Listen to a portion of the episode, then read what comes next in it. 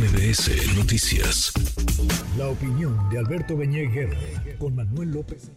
Alberto, querido Alberto Beñé, qué gusto escucharte. Pues eh, andamos en tiempos, no sé si de campaña o de precampaña, pero adelantados, eso sin duda, tiempos electorales adelantados. ¿Cómo estás?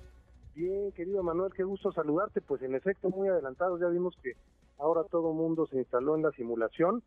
Eh, lo había hecho primero el, presidente cuando puso las reglas y adelantó todo el proceso con sus corcholatas, eh, Morena con sus recorridos informativos y ahora pues los partidos de oposición, eh, digo, al menos tienen un cobijo legal que es conformar un frente que está previsto en la ley de partidos políticos, donde distintos organismos de estos compartan objetivos, pero que no debe ser de índole electoral. Entonces, pues ya todos instalados en la simulación, Manuel, y con un INE que parece que también ya se sumó a esta actitud, un INE que ha decidido renunciar a sus atribuciones y sus responsabilidades. Quizá lo que debe hacer ahora que ya nos lo están poniendo de moda, pues es es acusar a los precandidatos con sus papás y sus abuelos. y, si vamos a bien la impunidad, pues entonces por lo menos que hagan eso, porque de verdad se está ya en un estado de simulación. Ahora, dicho esto, es lamentable y no debemos resignarnos a la simulación, a la burla de la ley, creo que lo importante es que eh, se esté avanzando en una ruta, es una competencia democrática. No es una cuestión de preferencias partidistas, esas las toma cada ciudadana, cada ciudadano en lo individual. Se trata de que sí tengamos una competencia real el año que entra, porque lo que está en juego es mucho. Hemos tenido un presidente y sus legisladores que quisieron abiertamente destruir al Instituto Nacional Electoral.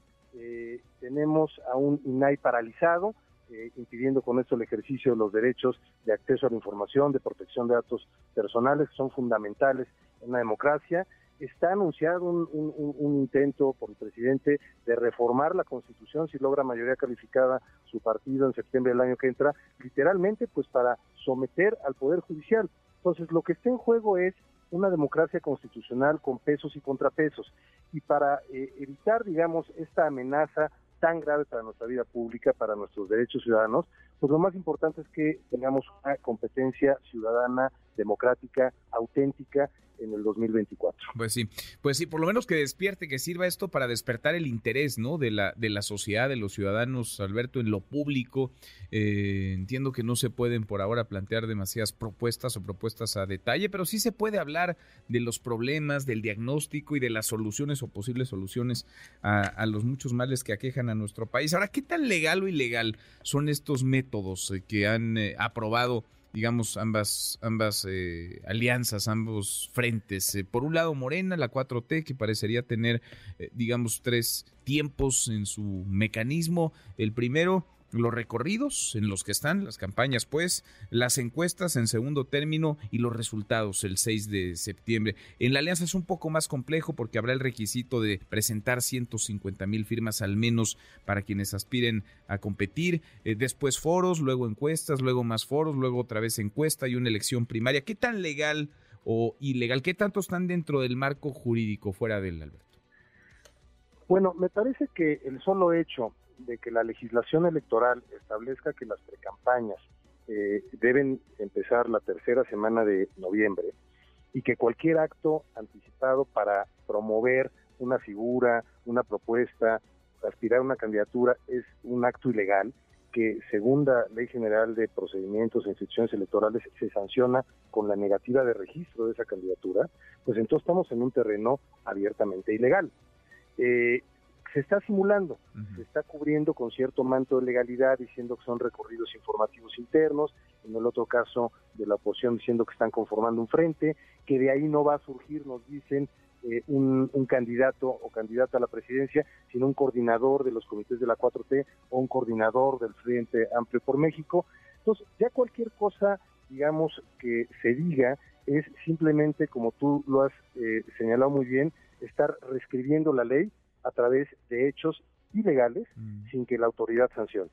Eh, y, lo cierto es que por más que los traten de cubrir, en los dos casos estamos ante una violación clara de lo que establecen las leyes. Además, son leyes, Manuel, de carácter general, es decir, leyes que aplican en toda la República, son leyes de un, que regulan directamente los preceptos constitucionales. Es decir, la violación es realmente grave, pero tenemos una autoridad, insisto, que se rindió ante una eh, digamos, realidad en donde ya le debe parecer imposible aplicar la ley y en su momento negar los registros a quienes estén, eh, por ejemplo, los de Morena, haciendo estos recorridos, cuando claramente lo que están haciendo es buscar la candidatura presidencial.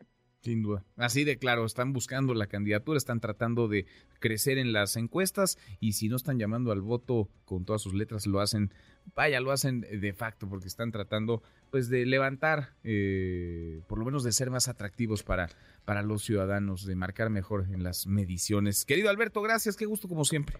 Gracias a ti, un abrazo, muy buenas tardes. Abrazo grande, muy buenas tardes. Redes sociales para que siga en contacto: Twitter, Facebook y TikTok. M. López San Martín.